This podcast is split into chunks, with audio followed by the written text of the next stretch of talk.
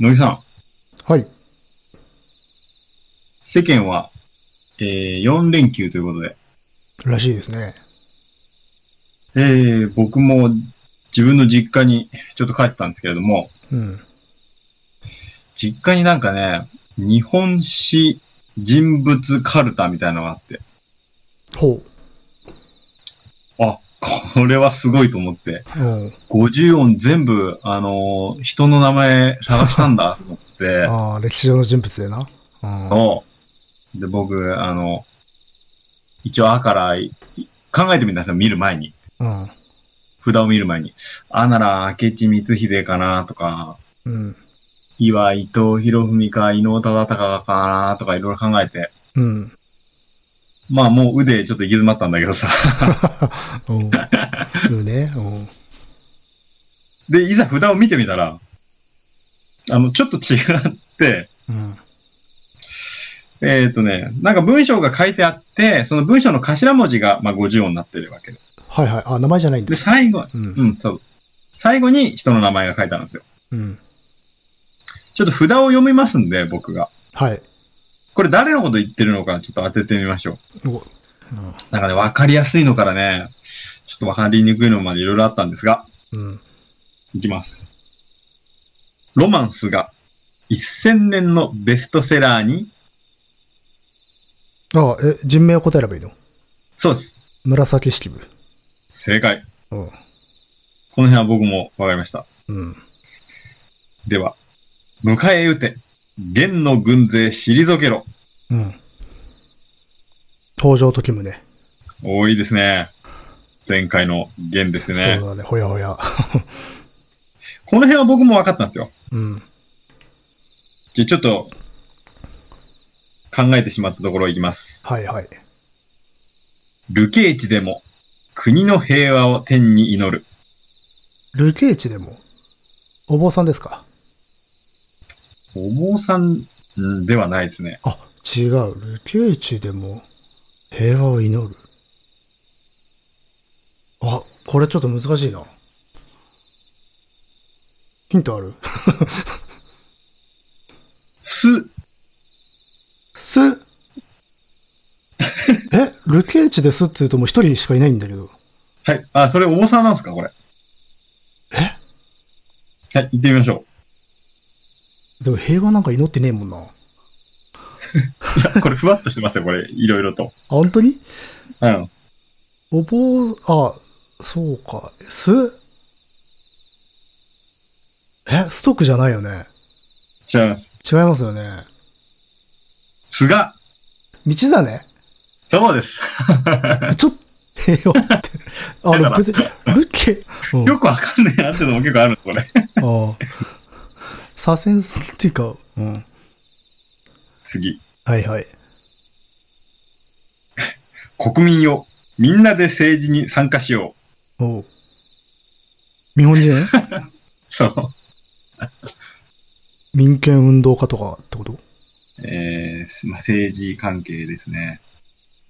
板垣大輔じゃないよね。違いますね。僕もそれ答えましたけど、違いましたよ。え？伊藤博文？あ、正解です。ちょっと、んあれだな。問題文に難ありだな。だからこれ無理やりやったんでしょうね。お あの、わかりやすいのからちょっとこれはどういうことだろうっていうのまで結構あって。なるほどね。まあ、それはそれで面白かったんで。うん。まあ、結構、結構でも自分でも意外と答えられたなっていううん。感じありましたね。なるほどな。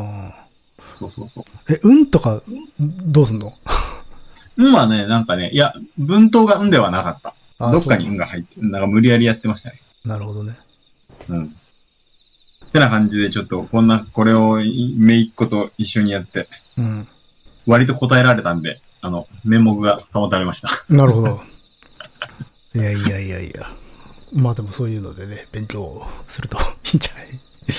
結構ね、うん、なんか意外に、ああ、そうなんだなとか、改めて調べてみようかなって感じで。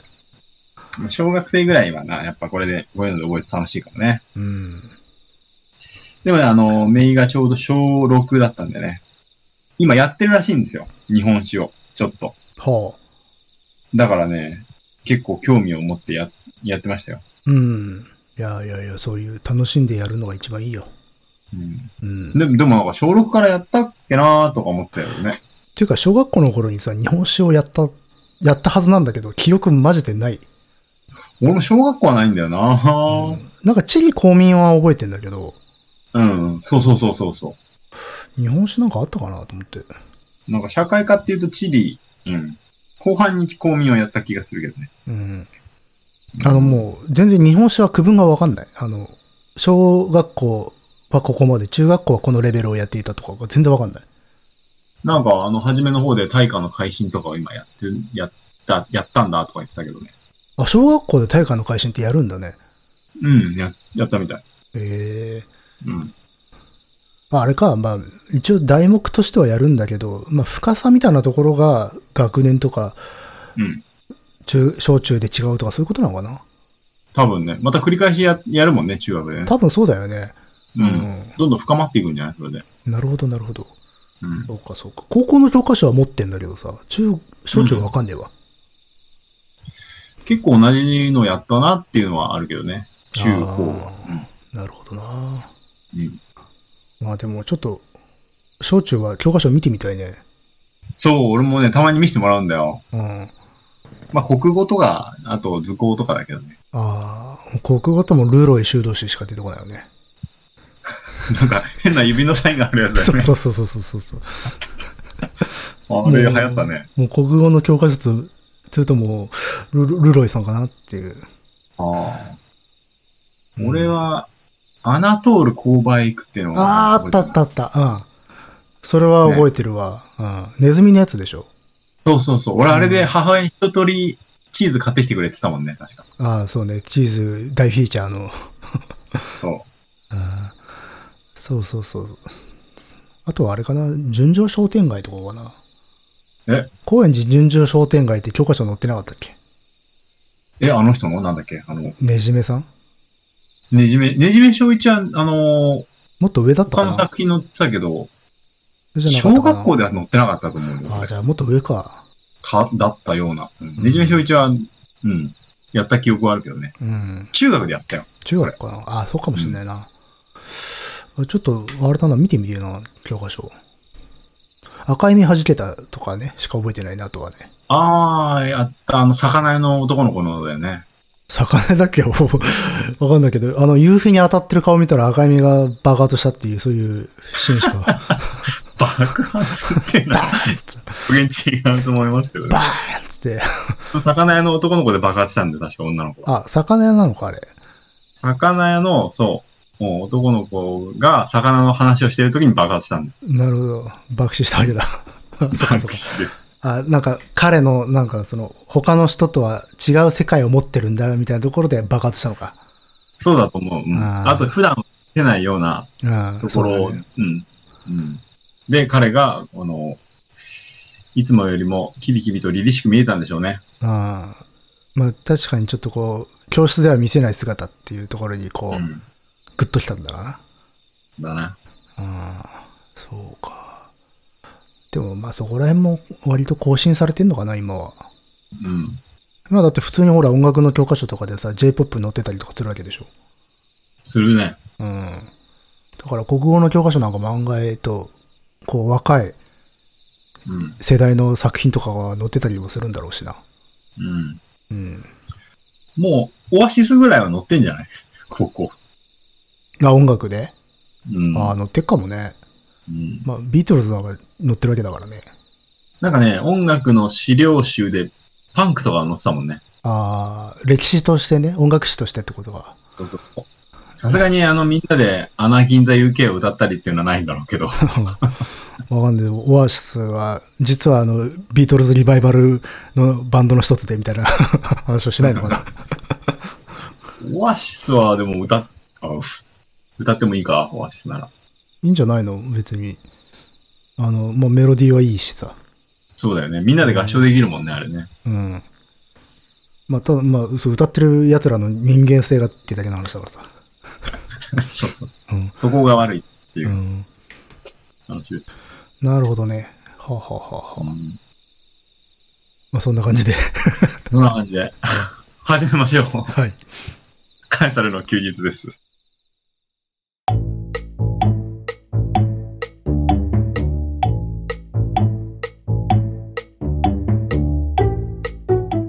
この番組は私、ガガダニエルとクリエイターの乃木が、えーサイサイコロを振って、才の目のお題に沿ったトークをしていくトーク番組となっております。はい。えー前回の原稿に関してのいろいろとツイッターでのリアクションはいっぱいありましたね。ああ、ありがたいことにね、いくつか感想を寄せてもらいまして、ありがたいことです、本当に。うんあんな長いのよく聞いてくれたもんですわな。なんか何回も聞いてるみたいなね、人いっぱいいたもんね、結構ね。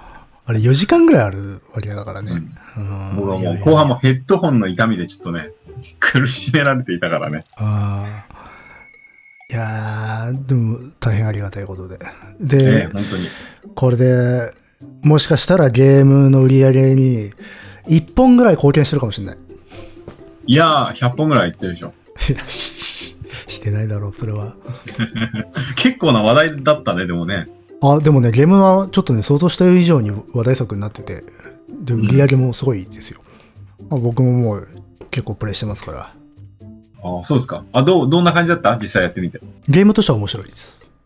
ゲームとしては？ゲームとしては面白い。けど、あの、まあ、歴史ものとしてはもう、全然置いといていいですよ、それは。やっぱり、時代交渉的なものは。時代交渉はね、してないですよ。しあ してないの？してないというか、あの、もう明確に鎌倉時代を再現しようなんていう気はさらさらない。多分。そうなんだ。うん。もうね、ムービー、これ、あの、もう一もう一本のあの、読書探偵局の方で、あの、ゲームの話はしたんだけど、交渉に関してはもう、ムービーが始まって開始0秒で何も合ってないですよ。あそうなんだ。うん。開始ゼロおおっていう、あの、最初に上り旗みたいなのが出てきて、こう、軍勢のシーンが、から始まるんだけど、もうそこから、もう一切鎌倉時代じゃないです。ああ、そうですか。うん。で、ああまあまあ、しょうがないなっていう。上り旗をしなかったの、鎌倉は。まあ、あの人だと流れ旗だよね。私、流れ旗？うん。どう違うの？なんかさ、あの、鯉のぼりみたいなやつだよ。ああ、はいはいはいはいはい。うんその、いわゆる四角い、あれだ、パチンコ屋みたいに出てるのを想像した。ではなく、あの、こう、鯉のぼりの、あの、風になびいてるようなやつ。へえ。だし、まあ、で、普通に鎧とか甲冑を着てる人たちがあれ、ほとんど戦国時代の甲冑ああ、そっかそっか。だし、うん。まあ、主人公が使うメインウェポンも、うん。あれはね、あの、内刀を刺すっていう形式のもんでしたから。内刀を刺すってどういうこと？あほら、時代劇で刀さ、帯に刺してんじゃん。うん。あれ、内刀ってやつで。で、それの前っていうのは、太刀を履くっていうんだよね。うん。あの、太刀と内刀って違うもんなんだけど、うん。太刀の場合はね、つあの、履く、あのね、要はね、吊るすの。で、刃を下あに、刃を下に向けて。あ、はいはいはいはいはい。でも、時代劇に出てくるお侍さんってのは、あの、刃上に向けて帯に刺してるでしょ。うん。うんうんうんうん。で、鎌倉時代はまだ内刀ってのはまだ小さくてね、あの、あれが大型化して立ちの代わりになるのはもうちょっと後の時代なんで、うーんそこら辺がもう違うっていうのもあるし、てかもうキリがないんで、そういうの上げてったら。なるほどね。まあだから戦国時代以降のビジュアルを参考にしてんだと思うよ、多分。うー。うんん。多分それはだからアクションとかいろいろもろもろ制作的な都合、見栄えとかを考えて、もう無理に鎌倉時代をやることはないなっていう判断じゃないかな。うん。うん。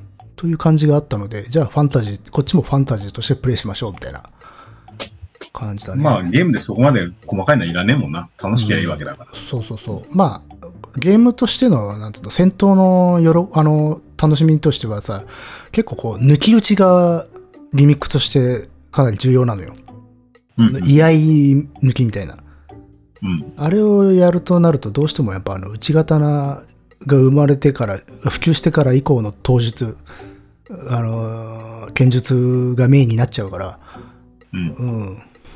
だから、ちょっと、室町よりも前のスタイルってのはなかなか難しかったんだろうね。うーん。そうそうそう。鎧なんかもね、大変なんだよ。あの時代の鎧を、あの、動かすのは。うん。その、竹崎とか出てくるんですか？ああ、もう人物もほとんど、ほほぼほぼ架空の人物たちです。うん。うん。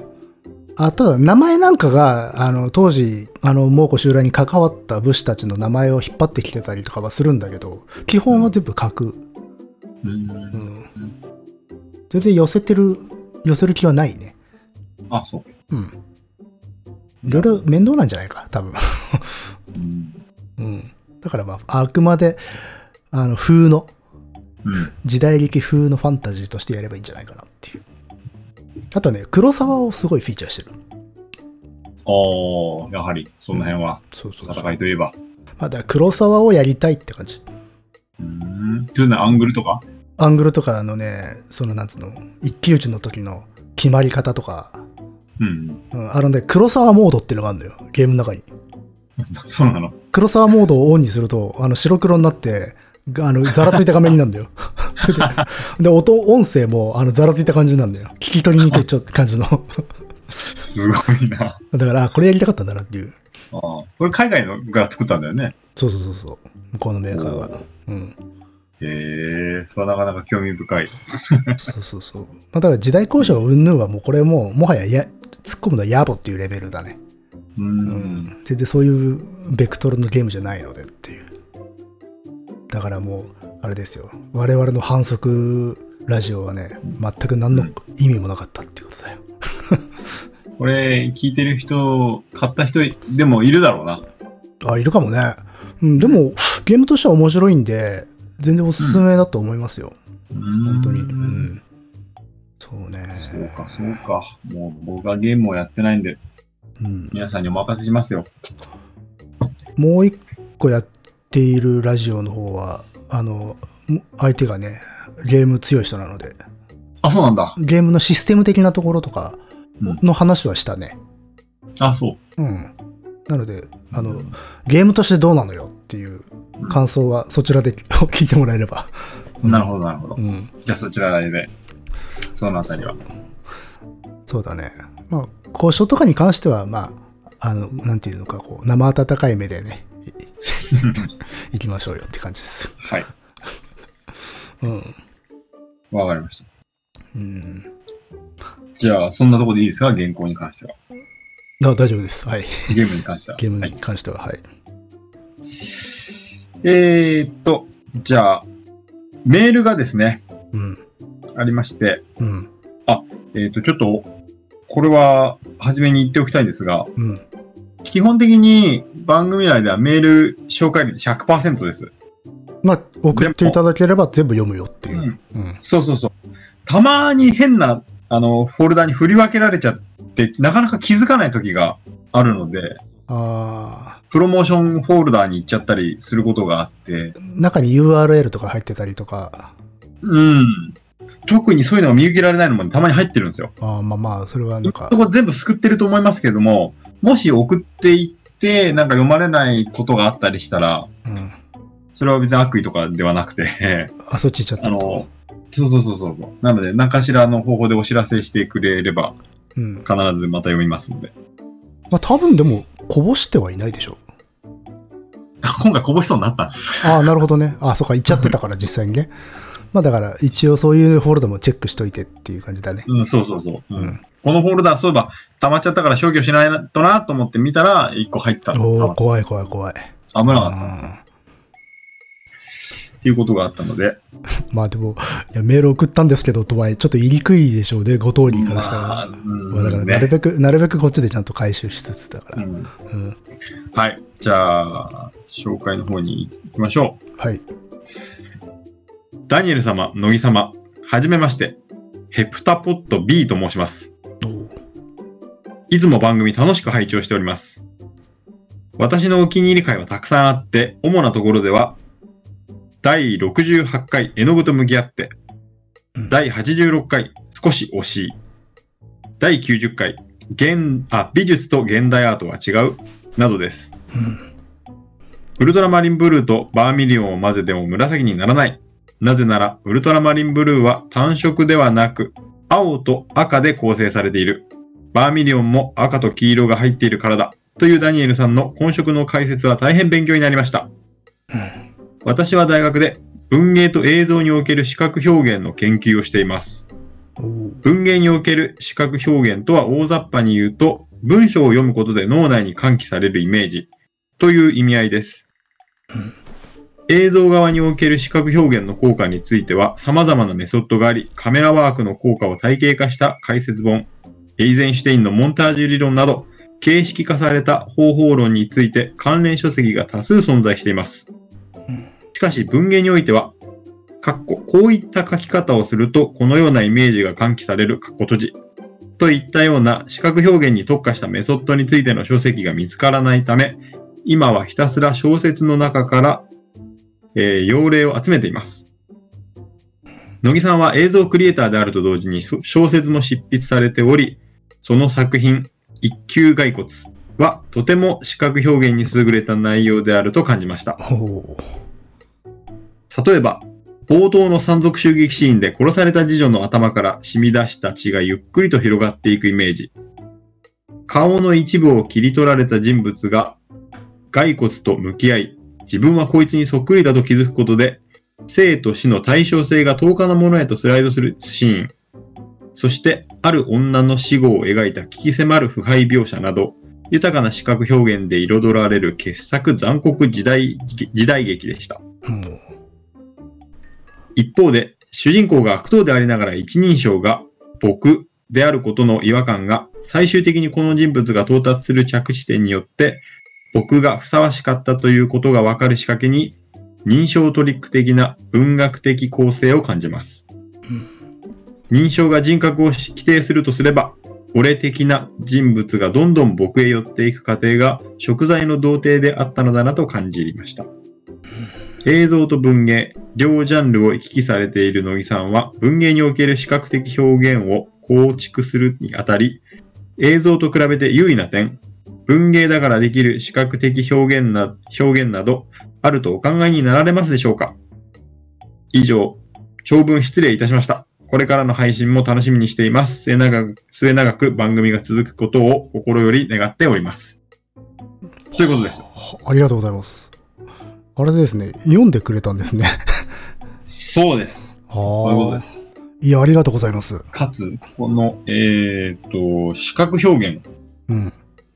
しかも、えーまあ、文芸と映像における視覚表現の研究をしているということで。おー研究ってすごいな。大学って書いてあるから、まあ、大学院なのか、それとも教える側の立場として、なるほど、わからないけれどね、その辺は。もうそんな方にね、この東城が何を、何を語るのかっていうところではあるんだけれどっていう。ましてね、文芸なんてその、ただの趣味ですからね。まあ、確かに、まあ、えー当然ね、映画に関しては、えーね、カメラワークなどのまあね、関連書籍がいっぱいあると思う。エイゼンシュテインとか出てきて、うモンタージュ理論とかは、まあ、理論化されてて、教科書的に学ぶことできるからね、まあ、僕もん。学校で勉強しましたけど、確かにそうね、小説の映あの視覚表現って、メソッドとしてはないのかもね。メソッド化できるようなもんでもないとは思うんだけれども、できるのがい？いね。優劣の問題ではなくて映像と違うところで一番個人的に書いてて思っ違うなって思った自由だなと思ったのはやっぱしあれじゃないの？心象と具象の情景描写がシームレスでほほぼ10日で扱えるってことじゃないですか。うーん、なるほど。そうか。実際の風景と心象風景を、うん。うん、実際にはない風景を同じ文章として扱えるから、そう。これ、確かにあの、うん。どうぞ、どうぞどうぞ。あの、映像でもそういう作品ありますけれども、うん。映像でやってしまうと割と難解な感じになりがちな気はしますね。難解にもなるし、あとね、やっぱし絵で写ってる以上はね、あ、これは心象の例えなんだ。比喩なんだ。うん。で、これははい比喩ではなくて、描あのー情景の描写なんだっていうことを見る側がどうしても厳然と区分けしちゃうんだよね。割と薄ら寒い感じになるときはあるね。うん。で、そこをこう極力埋めていって、いわゆる俗に幻想的な作風みたいなことってできるんだけど、でも、それはね、やっぱしどこかで比喩だと思って見てんだよね、人は。うん。うん。あの映像を見る人たちっていうのはそこにあの非現実的なものが映ってるとか、ひとてもあの、なんていうんですかな、浮世離れしたものが映ってたら、それは現実を反映した心象の何らかの比喩であるっていうふうに自動的にもうふ区分けしちゃうんだよ。うん。もうそういうふふうになっちゃう。うんなぜなら映像っていうものは視覚なので、見たものを映す。で、見えないものを映せばそれは非現実であるっていうことで決めちゃうんだよね、勝手にね。うんうんうんうん、で、そこを、いや、実は10日なんだよっていくら制作者が言ったとしてもそういうふうに見てしまうところがあるんだけれど、文章っていうのはそこは割と埋められる。うんあの、どっちでもいいじゃないっていうことが割と許されるというか、そういう、あの、読み方をしやすいうんところはあるので、そこは強いんじゃないですかね。だからそれが視覚効果としての文章表現の特色なんじゃないかなって思うけどね。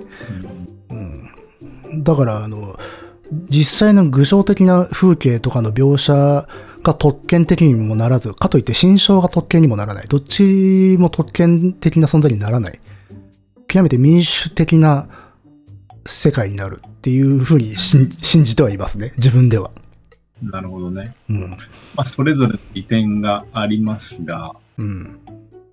うん、確かに10日で扱うとなると文章の方が、うん、うん。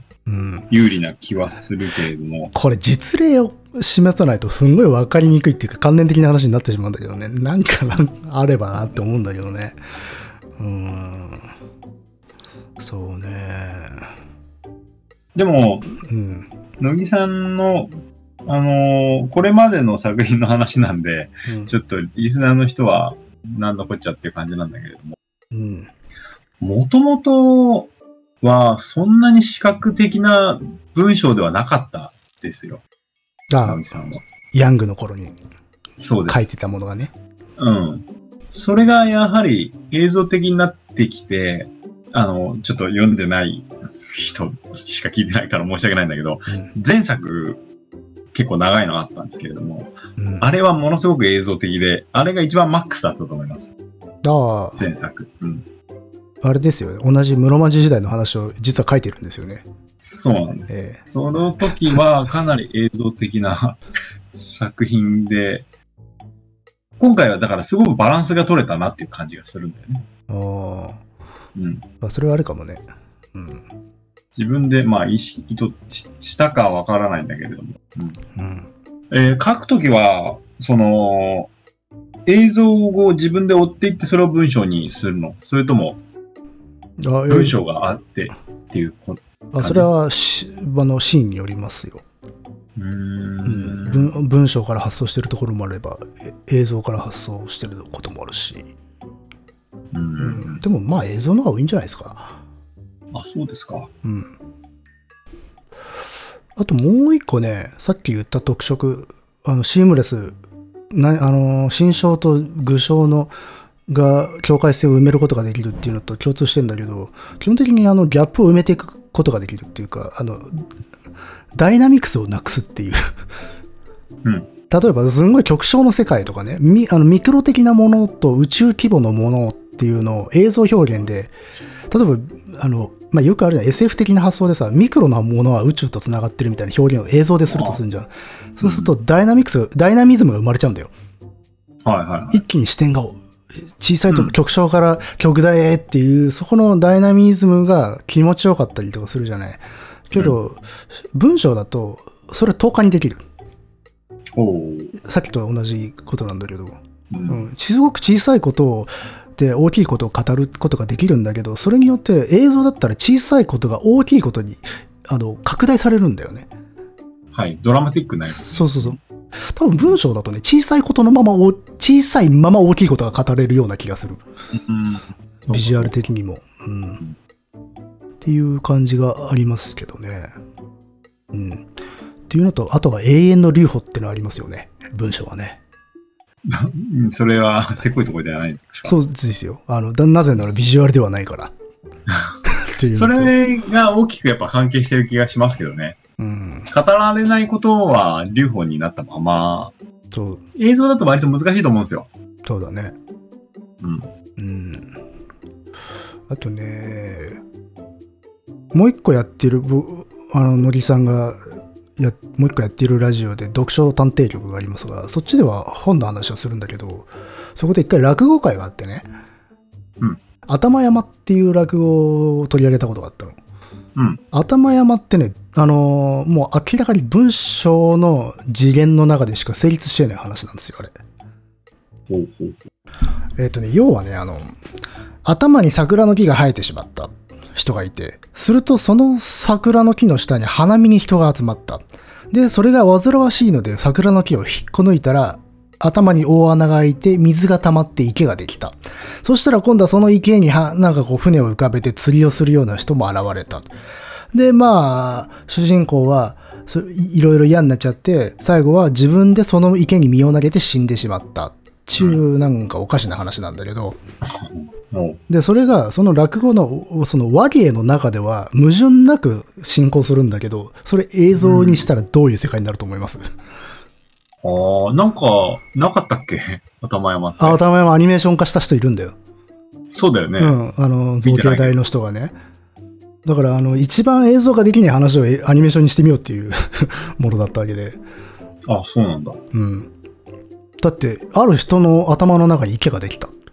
うん。で、そこにの池に人が集まってきて、釣りをしたりとか、船を浮かべたりとかしてしまう。うんっていうのを、何のあの、なんていうの、こう、エクスキューズもなく進行していくんですよ、話が。はいはいはい。じゃあそれをビジュアルで表現するんだとしたら、多分そこの池に行く人たちっていうのは体が小さくなっちゃうよね。そうですね。空間的断絶が非常に。そうそうそう。体が、その池に行く人たちの体が小さくなるか、もしくはその池の持ち主である主人公の体が大きくなってしまうんだよ。でも、それなった瞬間、その世界はもう消えるんだよ。うんそうですね。それはもう頭山の世界ではないんだよ。うん、はあ、そうなんだ。そうそうそうそう。必ずどっちかにフォーカスした視点でしか語れないね。そうそうそう、その映像ではね。ただ文章だと、両方の、本当にもうだからもうあれだよね、量子的な 世界だよね。観観測しない限りにおいては両方の可能性が両方されてるっていうような状態のまま進行することができるのは、まず文章だからなんだよ。ほう。うん。あの、主人公の体がとてつもなく巨大かもしれない。いや、あの、あるいはそこに行く人たちの体がとてつもなく小さいのかもしれない。この両方が併存してる可能性の世界っていうのが文章における視覚表現なんだよね、多分。うん。なるほどね。ことなんじゃないかなとは思って、だから文章における、あの、なんつうの、このビジュアルっていうものを考えたときに、やっぱしパッと頭に浮かぶのは頭山っていうのはあるな。うんあの、そのね、らその落語、そのラジオで頭山会は、あの、一番我々が苦戦した回でした。しかし、異文章を読んでる限り何がしかで想像してるわけだからね。うん。そうそうそうそう。うん。でもさ、文章で例えば頭山をビジュアル表現、ビジュアル的に頭に浮かべたときにさ、実はさ、どっちでもないんだよね、おそらく。うん。うんそうだね。どっちかが小さくなってる、どっちかが大きくなってるっていうことの先にある世界っていうことが、あの、実現してる世界なんだよな。うん。うん。確かに頭の中のって、描き出せないもんな、絵とかにも。うん。また頭の中の映像も、うん。こう、例えば画面上に映し出される映像とはまた違うもんだね。そうそうそうそう。それを作り出すことができるのは文章だけでしかないかもしれない。まあだから夢みたいなもんと考えればいいんじゃないかな。夢。夢って多分映像化できないんだよ。でも文章には書けんだよ。うん。そうですね。そうか。確かにな。夢は難しいかもしれない。例えば夢ってさ、あの、顔がわかんないのに知ってる人って出てくんじゃん。ルーブル。あるいは全然もうそもそもビジュアルとしても思い出せないぐらい実は曖昧な模倣としてるものなのにもかかわらず自分の近親者であるように思ってるとかさ。うん。あの、要は前提が勝手に出来上がっちゃってるので進行しちゃってるっていう状態。うん。うん、だから夢は実は映像的というよりか文章的なんだと思いますよ。そあと、場面転換が基本的にないっすね。まあ、ない、ないし、てか、ないようにもできるし、設けることもできるっていう。うん僕、あのね、つい昨日、蜂が夢出てきたんですよ。うん。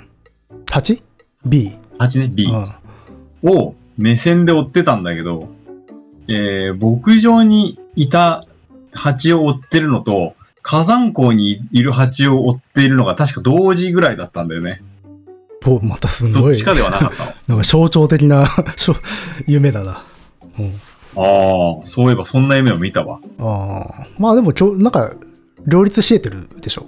取り知えてるってことですね。うんで、それって多分映像化かなりきついでしょ？うん。きついがあったってはないですからね。うん。きついけど、それ多分文章では成立すると思うんだよな。ああ、なるほどね。うん。そうそうそう。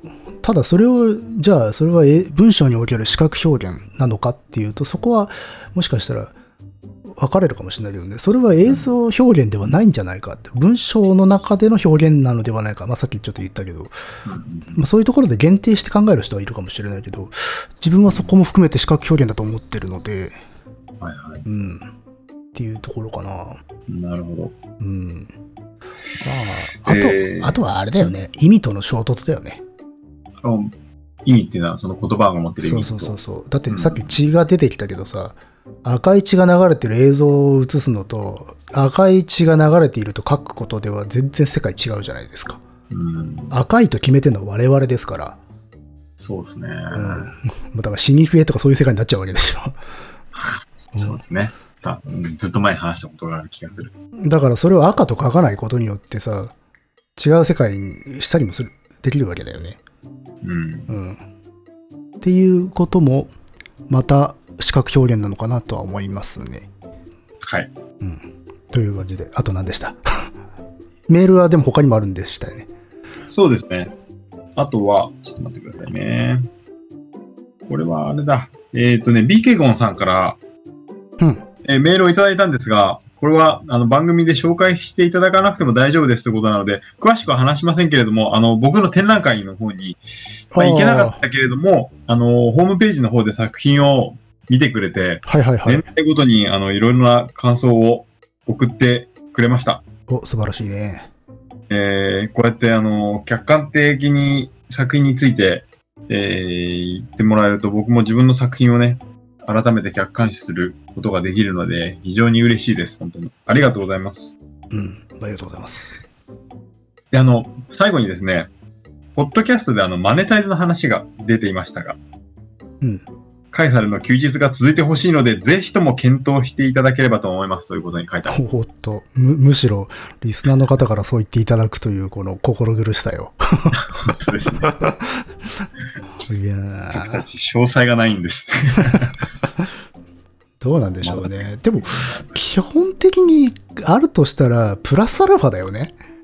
うん、まあもちろんそうです。この、そうこれまでの形は残して、なんかあるとすればプラスアルファでややるぐらいだと思いますよ。うん、うん。そう思います。うんやっぱりあくまではメインはこちらで。そうそうそうそうそう。うんじゃないとね、これまでね、散々 やってきましたから、このスタイルで。そうです、そうです。うんはい。それをいきなりなんかこう、いや、ちょっと明日から形変えますわっていうのもちょっとね、あれですから。うんそうですね。まあ、具体的に特に考えてないですけれども、うん基本姿勢は崩すつもりはないです。うん。いや、ありがたいお言葉ですよ。でも、本当にありがたい言葉で。作品についても本当にありがとうございます。えー本当にあのーまあ、前も言いましたけれども、今回はこんな状況なんで、展覧会にね、来れなかった、行けなかったわっていう人も結構いて、メッセージをもらったりもしたんですけれども、うん本当また展覧会はありますんで、うん。いつか来ていただければと思います。今後もなんかあるときは、あの、なんか DM なりなんなりで、うん、見たいぜって。あ、そうですね。でね、住所を送っていただいた方は、今後も個展の際はお送りしようと思ってます。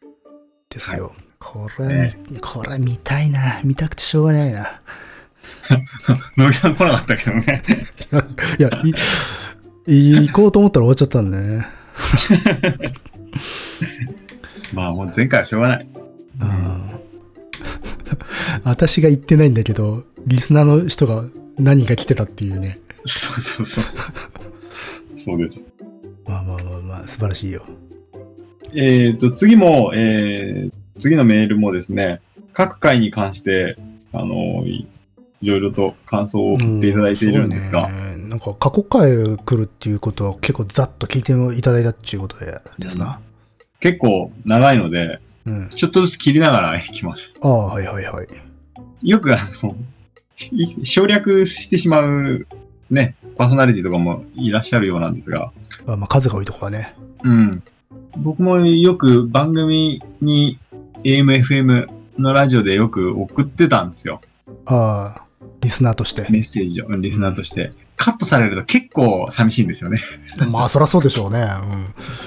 あの、一生懸命文章考えて送ってますかうん。ら、あまあ、うちはそんなに絶対数がそんな来ないからさ。全部いけるっていう。そうなん今のところ全部いけるんで。いきますよ。はいはい。えー、これはですね、うん。ペンネームしげやんさんからいただきました。ありがとうございます。ダニエル様のおぎ様、友人に紹介され、この4月から聞き始めた新参者です。ポッドキャストで遡りつつ聞いているので、登録総エピソード数が100回に限定されるため、最初新しいところから聞いていたら、前回配信の現行の回が前後編だったので、一気に2回分古いのが消えてしまい、慌てて古いところから聞いて、現在3分の1ほど聞きました。ちょっと一旦ここで切っていいですか？はいはいはい。あの、確かに I、あの、iPhone とかに最初から入ってるポッドキャストので聞いていると、100回までしか表示されないんですけれども、あ、そうなんだ。別のアプリケーションとかで聞くと、前回聞くことができます。すべての回。うん。キャストボックスとか、うん。Google ポッドキャストも聞けたっけ？わ、うち我々の番組は聞ける。うん、ね。まあ、いく。ですから、あとは C さんの方に直接来て聞くこともできますので、過去回も、あの、全然聞くことができますので、ゆっくり聞いてください。はい。はい。えー続きを読みます。私自身は、お二人より多分一回りぐらい年齢が上だと思うので、古い話については共感もあり、また学生自分には美術をなりわいにしたいなと思いながら、学生時代を過ごして挫折し、歴史の方へ転校して、現在は関西で学芸員をしているという一風変わった経歴なもので、美術方面、歴史方面の両方で共感でき楽しんで聞かせていただいています。少し古いあたりで恐縮ですが、下記に感想を書かせていただきます。はい。第11回。お、古い。覚えてない。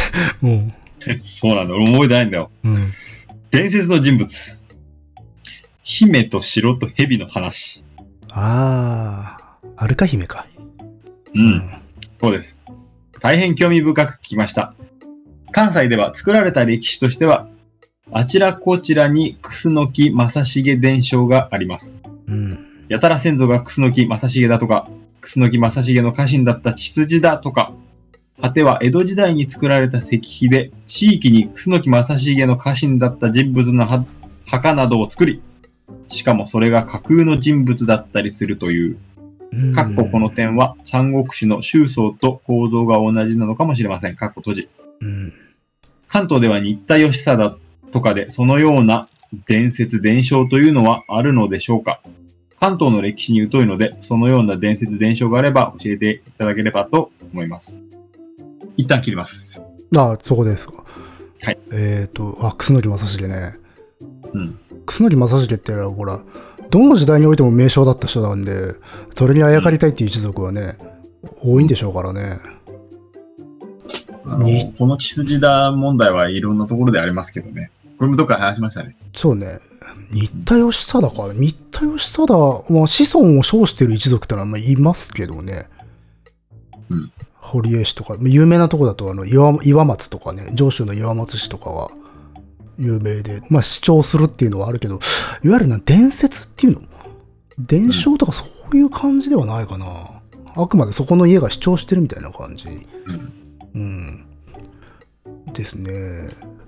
まあでも、なんだろう、楠木とかの同時期の人とかで伝説って言うと、こっちだと、あれかね、森吉親王の首の行方とかは伝説とかになってたりとかするけどね。うーん。あの、首塚であるとか、首洗いの井戸が複数の場所に残っていたりとか、うんあるいは、それこそあの、山梨県の岩船神社とかで首そのものが残ってたりとかすするとかね。うんあるいは生存伝説もあるよね。あ、そうなの？えーあの、まあ、あの、森吉親王って殺されてるんだ、首跳ねられてるんだけど、実はい落ち延びて東北の方に逃げたとかいう伝承があったりはする。うん。多分、そ同じ時期で東側の有名な伝説っていうと、この辺とかになるんじゃない？うん。うん。あとそうだ、新田義貞とかの伝説で言ったら、まあ一番有名なのはあれだよね。鎌倉入りする？鎌倉を陥落させた人なんだけど、その時にあの、黄金のね、こしらえの太刀を稲村ヶ崎の海に沈めたら水が引いて、稲村ヶ崎の外側に道ができた。それによって鎌倉に侵入することができたっていうのが太平記で書かれてる 伝説なんだね。とかそういうのはあるよ。うん。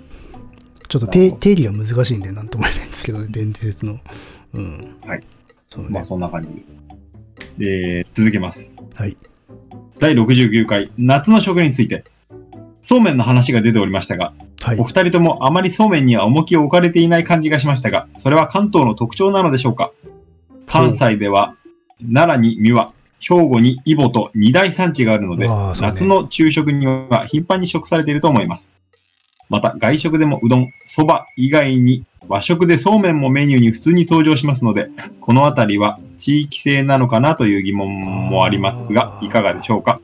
なるほど、なるほど。そうね、確かに昔そうめんについてだいぶ侮った回がありましたね。でもまさに今ふ触れたところで、あの、うん、外食でそうめん食べるかどうかっていうところが結構分かれ目じゃないですか。外食では食べないんですね。食べないですよね。あれちょっとこう、関東を代表するわけにいかなくて、一般論として語れないんだけれど、個人的にそうめんを食べに行こうとか、外食でそうめん食べるってことはないですよね。いや、ここはもう神奈川県を代表して言いましょいないですよね。う。えないですね。うん ただうんえー夏にそうめんはめちゃくちゃ食べますよ。そう、夏場の昼にもうそうめんが出てくるっていうことは、これは多分同じだと思う。ただ、うんそれにもう20年前から飽きてるという状態ですよね。そうです。夏休みとかもまたか、みたいな感じです。そう、だからいろいろなレシピをね、親が考えるんだよ。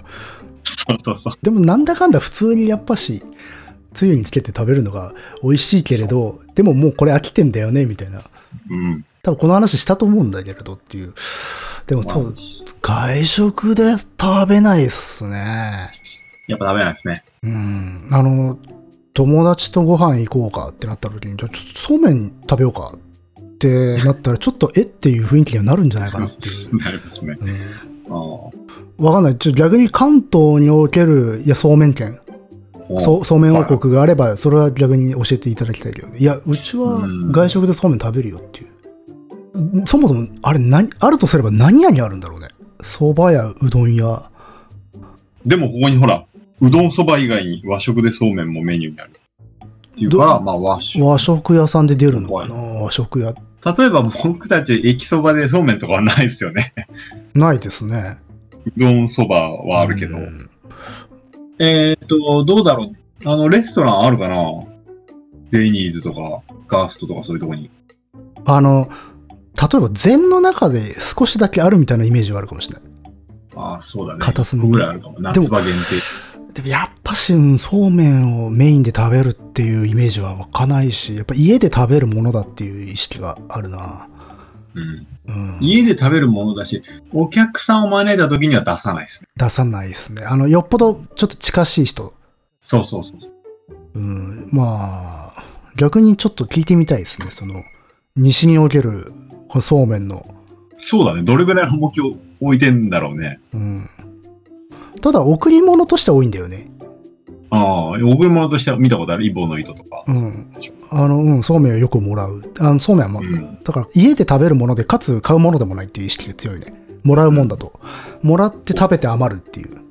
うんいや、これちょっとね、ちょっと自信がないですが、個人的にはそんな感じです。やうん。か少なくとも多分神奈川はないと思うな。うーん、と思うな。周りでもちょっと聞かないですね。その、んそうめんを食べに行くっていう発想は。そうですね。もう本当逆にリスナーの方多分各地にいらっしゃると思うんで、うん、そうね。うちはちょっと違うぜっていうのを。各地のこのそうめん状況はね、ちょっと把握したいですね。うん。うん。ということで。という感じですね。少なくとも我々に関しては、ちょっとそうめんの上とひかなり低い低いですね。ですね。はいうんということです。はい。第70回。村上春樹。お村上春樹は全く触手が動かず読んだことがありません。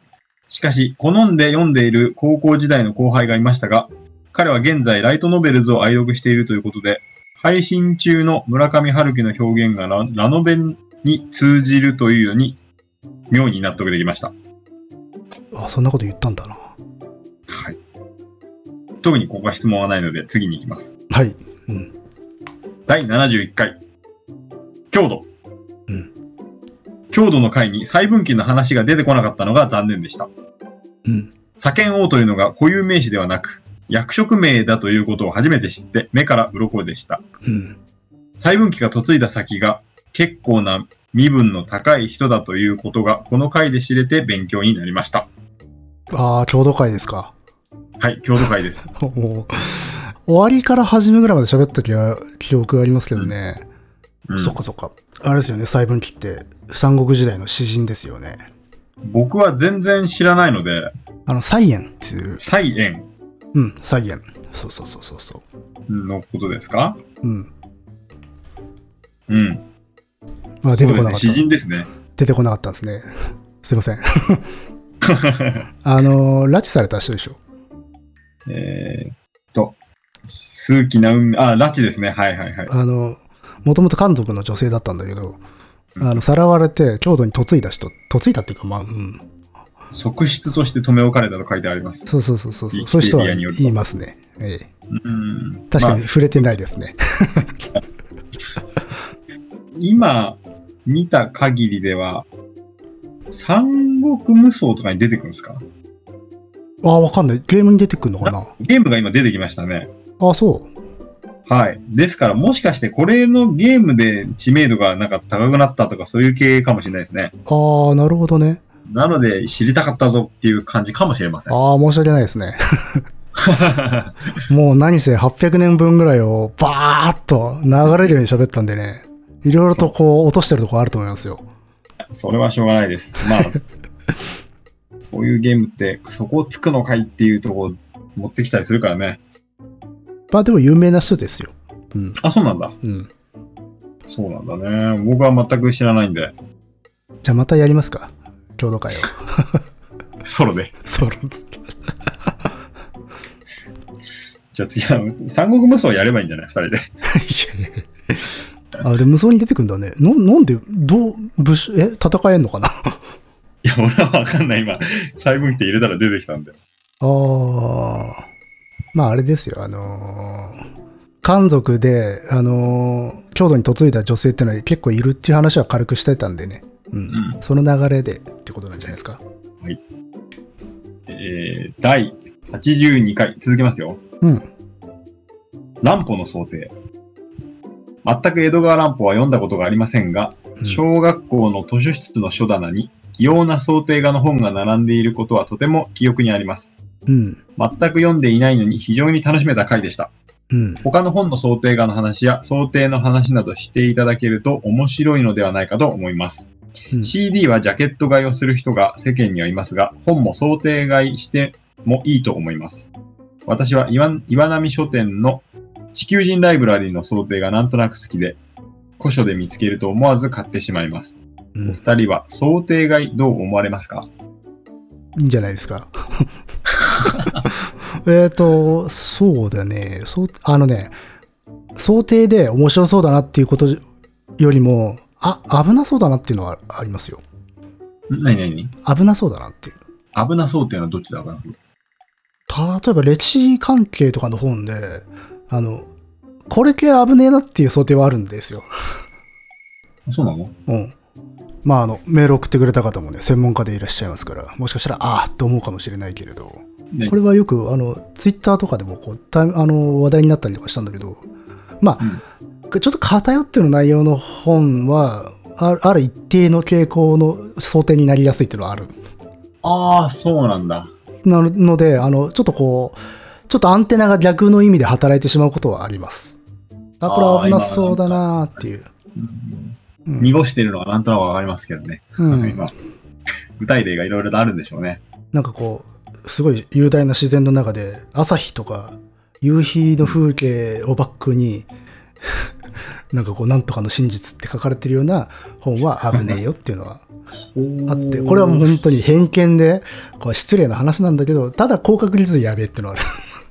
あ、そうなんだ。うんへえ。っていうのはありますね。うん、そういう意味でのジャケ買いっていうか、ジャケ酒はある。ジャケ酒ね。うんああ。まあ実際、まあもちろん中見るけどね。中見たら、ああー、やっぱそうだってなる。案の定なっていう。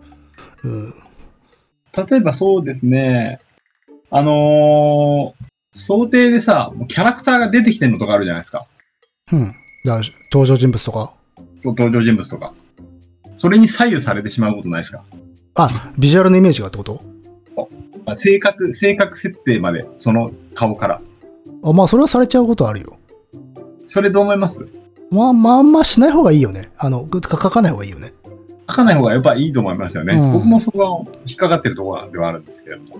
ただそれがこう、もうなんていうのか、外せないジャンルっていうのもあるからさ。まあラノベがそうだよね。あ、そうなんだ。ラノベはあの、想定っていうかさ、あの、その表紙に書かれてるキャラクターのキャラデザインが込みで作品なので、ああ、必ずしもそれがいけないことっていうか、ではないんだけれども、そういうものもあるっていう。うーん。うんただ個人的にはまあやっぱし規定はされたくないなっていうのはありますよ。うんうん。でも、まあ、確かに僕も言われて思いましたけど、当然、ジャケ買いに対して想定買いは少ない気がしますね。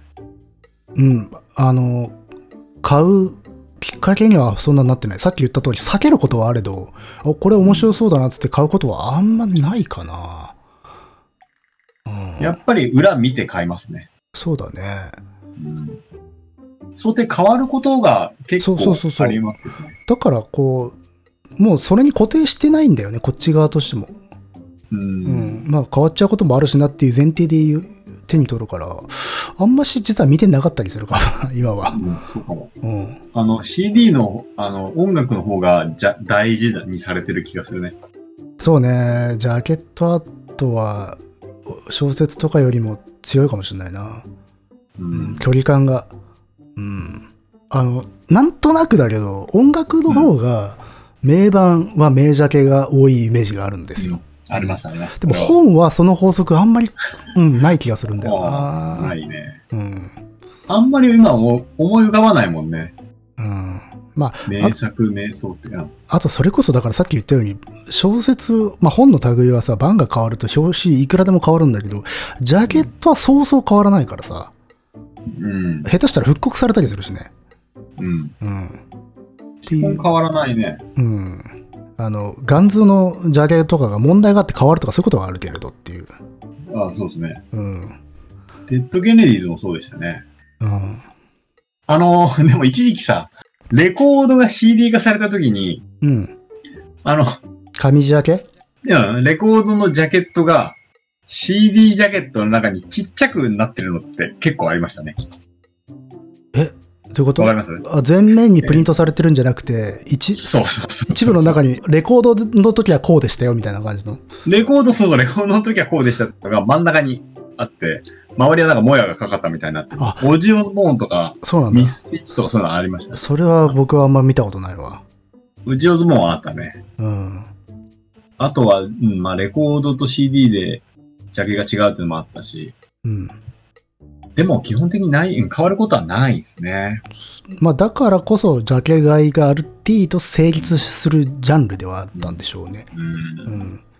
でもやっぱし、本だと、うん、やっぱさっきも言った通り変わる可能性が非常に高いから、あんまり固定して考えないっていうのがあるわな。う。うんん。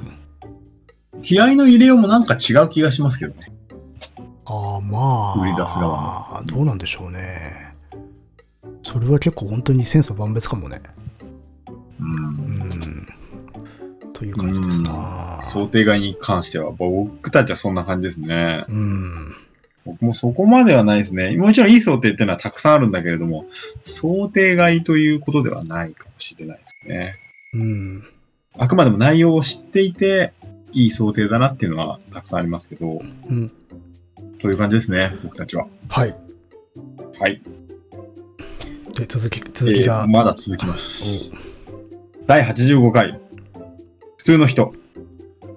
私が専門的に扱っているのが日本の近代史なので、ジャンル違いながら非常に興味深い本を紹介してもらえたとかなり購買意欲をそそられています。はいはいはい。なぜ人は争うのか？戦争の際に日本人は潔いのか？そもそも人類以外は争うことをするのか？ということに興味があり、山際十一、暴力はどこから来たのか、や、藤木久志、造氷たちの戦場、うん。佐伯真一、戦場の精神史うん。などを読んで勉強していましたが、紹介された本も人がどのようにして狂気に駆られていくかという面で非常に興味深い話でした。うん。ぜひまたこういう傾向の本があれば紹介してください。まだまだ感想を書きたい回もありますが、今回はこのくらいにいたします。ちなみに昨年から友人の手伝いでポッドキャストの番組をしており、時々ゲスト出演して喋っています。へえ。ある意味仕事と関係なく無責任にトークを展開しているので、のびのびと変な話をアラフィフのおっさんたちでクラブ活動のように楽しんでいます。それでは今後ともた楽しい配信を心待ちにしております。ということでした。ありがとうございました。そそのポッドキャスト聞いてみたいなって思うけど。そうですね。もうなんか送ってくだされば、うちの番組でも紹介しすることもできますしね。うん。なるほど、なるほど。普通の人々ね。うん。うん人々でした。うん。あの、ホロコーストのやつね。んそうですね。なんだっけ、他になんかいくつかタイトルが出てたね。そうですね。暴力はどこから来たのか。あそれあれか。類人猿のやつか。あとなんだっけ。造氷たちの戦場。これはあれだね。あの、ここで我々も紹介したことがあるね。あ、そうですか。うん。藤木久志さんのね。で、もう一つはあれか。戦場の精神史。精神史ね。これあれだよ。はいあの、武士道の話ね。うーん。ああの、いわゆる、ニトベ謎の武士道で描かれるようなさ、ー。うん。高潔な、卑怯なことをしないという武士道は幻想であって、本来の武士っていうのは、まあ、騙し討ちだ、なんだ、暗殺だ、手段を選ばずやってきたんだぜっていうような、はい。割と、この、あれか、番組でも割と喋る話だよね、それね。うん。うんそれは番組で喋ったのか、プライベートで喋ったのかちょっとわかんなくなっちゃいましたけど、僕は。結構したと思うんだけど、まあ、そそういう本だよね。他に何かっていう感じですか？そうですね。そういうことです。それはもう僕が教え教えてほしいぐらいの。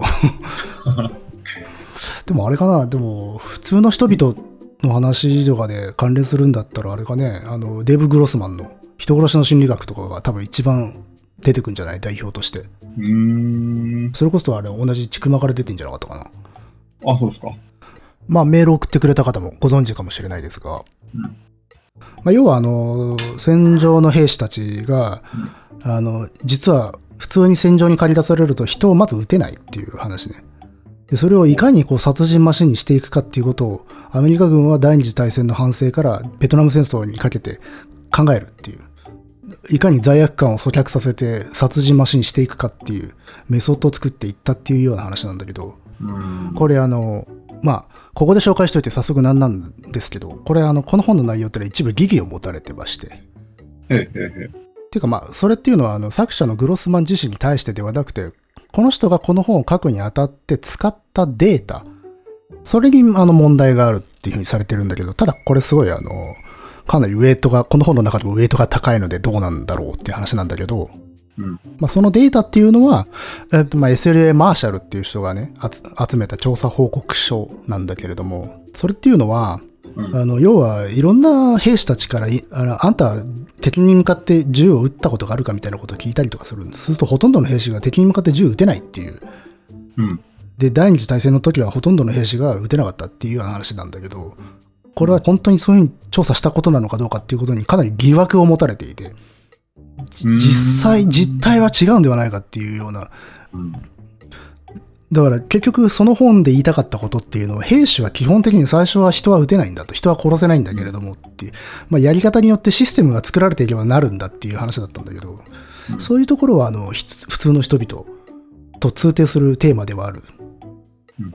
たださっきも言った通りその元になったデータに関してはかなり疑われているっていう、ねまあ、じゃあなんでそんな疑われているような本を紹介するんだっていう話なんだけど、まあ、さっきも言った通りその普通の人々にもつながるテーマだしうん。あの人が人を殺すメカニズムを探るためのアプローチとして考えられることはまだまだあるなっていう意味で、まあ、そういうね、疑義とか批判を念頭にしながら、あくまでうん。読むのはなしではないのかなとうんただ、すんごい土定番というか有名な本なので、まあさっきのような興味を持たれている方なら読んでいるかもしれませんな。うん。ただね、こう、こういう本とかを読んで思うんだけど、個人的にはね、うん。人間のなんかし、なんていうのか、性質っていうのか、を、こう、残忍であるとか、いや、そんなことはないんだ。もともとは無垢であったんだ。みたいなことを規定すること自体は非常に無理がある。はいはいはい。うん、それをね、い一般の法則としてこう、導き出すことは非常に困難じゃないかなっていうふうに個人的には思ってるんですよ。なるほどね。まあ、となると、まあ、最初から結果ありきで本を書き始め、体系化していったような過程が見えてくるのかな。っていうところもある。まあそれは濃いかどうかは別としても、ある程度のバイアスがあって書いている、調べていることもあるし、でで、こういうことって非常に精緻な調査を集めないといけないっていう。で、そこに少しでもほころびとか少しでもバイアスがあったらもう破綻するジャンルだと思うんですよね。うん。で、人間がどう偏ってるかを偏った人間が測るっていうのは非常に難しいなとか思っちゃうんで。それをだからこう、定量化するメソッドっていうのは一人の人間ではできないだろうなと思っちゃうな。うん。うん、ある程度のこうシステムであるとか、まあ組織であるとかで、でもそれにしたって人間の意志が動くから、難しいんだろうなと思っちゃうけどね。割と、なんですかね、堕落してるんだけれど、そういうことに関して割と失望している方ではあります。うん。うん。なるほど。そうか。まあ、その辺の集計は、また難しいの話になってきますね。また別の話になってきます。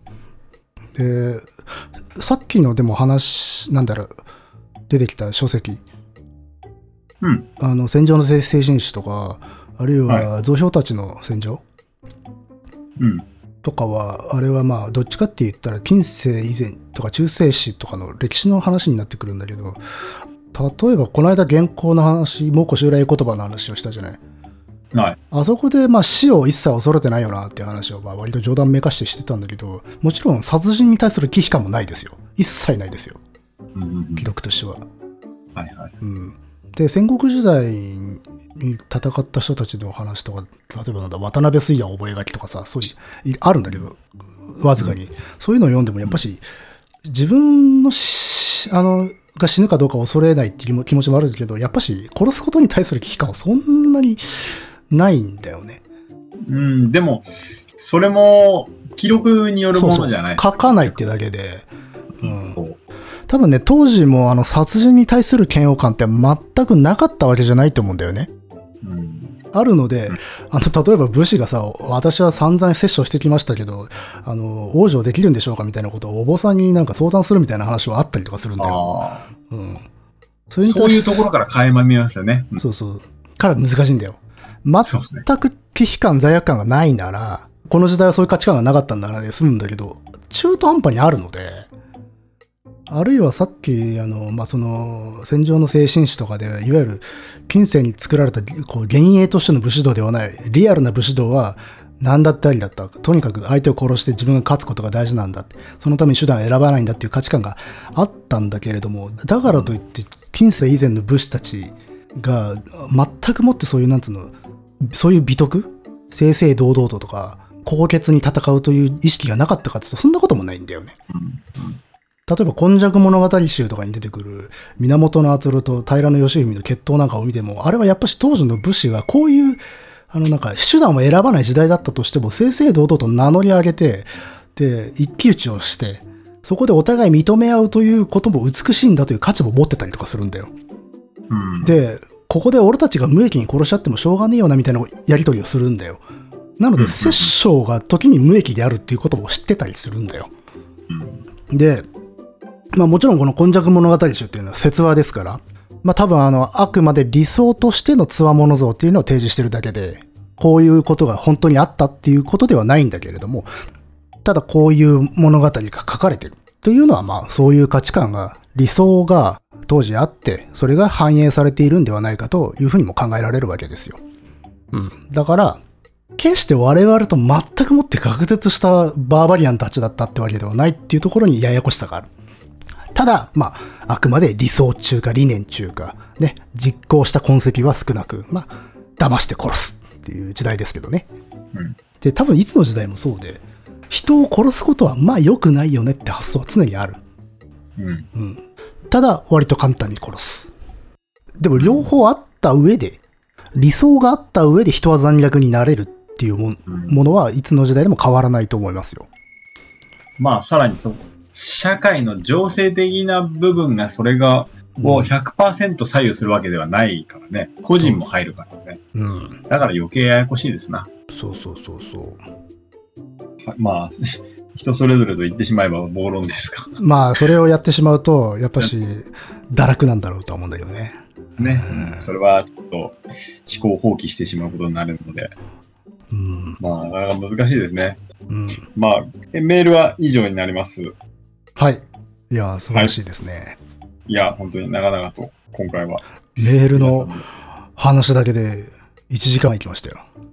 ああ、いいことですね。これがね、一番のこう、省エネですよね。省エネと言ってしまって。省エネいやいやいやいやいや。まあそうですね。えー、いや、嬉しいことなんですよね、本当に。うん。ありがたいことです。そんな、しかも今、今、バーッと、だって過去回ですよ。本当ですよね。過去回を聞いていただいて、いろいろ、それ一つ一つ反応してもらうっていうのはね、ありがたいことですよ。本当です。うん。あの、新規リスナーの方、どんどん送っていただければ。まあ、こんな感じで全部拾いますからね。そうですよ。全部拾って、丸々一回それで終わるっていうことありますからね。それで十分、まあ、広がり、広げることができます。ね。まあまあ、そうですね。うん。はい。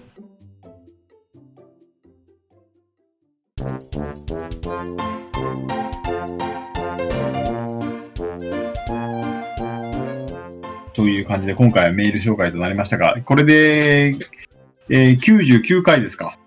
あ、多次、次100回じゃないですか。100回ですね。うん。どうするんですか ?100 回。具体的なことは何も考えてないですけど、うん大体あのー民放ラジオとか聞いてても、うん。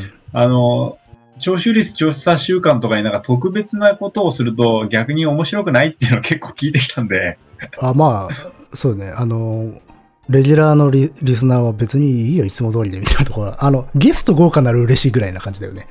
あのいや、もうゲスト、まあ、で、跳ねる時がもちろんある、あって面白いは面白いんですけど、うん。いや、これならいつも通りでよかったなっていうことも結構あるんですよね。えーまあね、ああまあ、それはな、それ結局高見次第ってことだよね、だから。うんまあ、走りゃ、面白く走りゃそれに越したことはねえけどっていう。まあ、とはいえ我々はただのそこ、そこらの路傍の石ですから、別に特別なことも何もないっていうのはあるんでね。何もないです。うん。誰かを呼ぶにしたって誰もいないっていう。誰もないです。孤島ラジオですから。ええ8時間なんか喋るとか？前回4時間だったから。いやー、もう、持たないですよね。もう打たないですよね。そうか、前回結構長かったんか。まあ前後編で合わせたら4時間ぐらいになってたらって感じですな。次はダニエルさんがなんか8時間なんか喋ったらいいじゃないですか。僕もそんなないっすよ。もう途中から私あのサンプラーでへーっていうボタンを押すだけっていう。いやー、もう、あれですもんね。一応、何かしら美術系で用意は毎回してるんですけど、それも、あのうん何もなかったら、一応保険として用意してあるぐらいで、いや、そんな別にもったいないでしょ。出すどんどん出せばいいんですよ。保険しかない。だから、あの、30分ぐらいで終わっちゃうかもしれないし。その程度だよ。いやいやい100や。回、記念すべき100回が超短いのがいいね。うんそうですね。ていう感じで多分、ああだこうだ考えて、結局何も浮かびませんでしたって普通の回になる可能性が大なんですよ。いや、そうです。だから、うん。風呂敷広げるのやめてた方がいいですよ。うん。そうね。逆に考えてくんねえかな。誰かが。誰かが。そうするととてつもない、なんか難しいのが来るのかな。そうそうそう、そうだ危ない。危険だよ。うん。この夏はどうですか？この夏は特に 何も本当にないですね。まあ、この新型コロナの影響で仕事が激減してるんで、割と暇ではあるんでね。ああ、うんまあ、いろい。ろやったりしたいなと思うんですけどね。うんうん。本もちゃんと読まないといけないしね。ああ、読書の方での。うん。ポッドキャストの方、もう一個のポッドキャストの方で。そうだね。結構課題図書があるからね。うん。大変だな。そうなんですよ。ゲームもしなきゃいけないしな。そうですよ。まあでも、通信はもうちょいでクリアできますよ。あ、そうなんだ。うん。何がクリアなの？撃退してクリアなの？まあ一応、あのー敵の司令官がいるんですよ。うん。そいつを倒せばってことなんだと思うんだけどね。うんうん。まあまあ。なるほど。うん。ねえ。あ暇だからっつってどっか行くわけにもいかないしさ。いかないですね。うん。そうなんですよ。僕も、な、夏に、あの、奥さんの実家の方帰省する予定は一応あったんですよ。うん。で、最初はね、3月に、おじいちゃん100歳なんですよ。おおすごい。なので、お誕生日に行く予定だったんだけれども、うんそこはもうもちろん行けず、うん。で夏に行くかっていうことになったんだけど、やっぱり、こっちはさ、うん。行きたい気持ちはあっても、うん。やっぱり、あの、結構田舎の方、閉鎖的らしく、あの、状況をまあ聞いてみたら、やっぱりちょっと、あのー行くとしたらさ、もう、俺は車で行く予定だったの、今回。うん。やっぱり、関東のナンバーが来てたら、後ろ指を刺されることがあると。まあ、でしょうね。ああ向こうのことを考えると、そういうことらしいので。まあ、あと、マジで運んじゃう可能性もあるしね。いや、それもあるんだよ。うん。こっちがね、元気だとしても運ぶ可能性があるから。うん。まあ、いい無症状ってことありますから、こっち。用心にした方がいいやな。うん。うまあ、なので、行かないということになりましたけどね。ん。なるほど、なるほど。まあ、なので、非常にいかんともしがたい年になりそうです、今年はね。そうですね。2回も全部ないんですしね。まあ、だから、みんな、だから、ポッドキャストやればいいじゃないですか。ああ、なんか、でも人口増え、増えてるって聞いたけどね、最近。それはね、やる人が増えたってこと？そう。へえあ、そ海外ね。うんう。あ、海外か日。本はどうだか知らないけど。うん、聞く人は増えてないのかな？あそこは、確かに。まあ、そういうことはあるわな。まあまあまあ、そんな感じで、なんともね、こう、上がらない夏になりそうです。皆さんそうでしょうん。う。梅雨も長いし、うん。ですな。健康もおかしいですしな。まあ、じゃあまあ、ポッドキャスト頑張りましょはい。そうですね。はい。はい。うんまあ、続けますよ。う。もちろん。残念ながら続けますよ。まあ、配信は遅れることは多々ありますが、はいはい。続けていこうと思います。はい。はーい。ということで、ご意見、ご感想などは、dice.caesar.gmail.com、dice.caesar.gmail.com までお願いします。お願いします。はい、ということで、また次回。はい。さよなら。はーい。そこらの路傍の石ですから。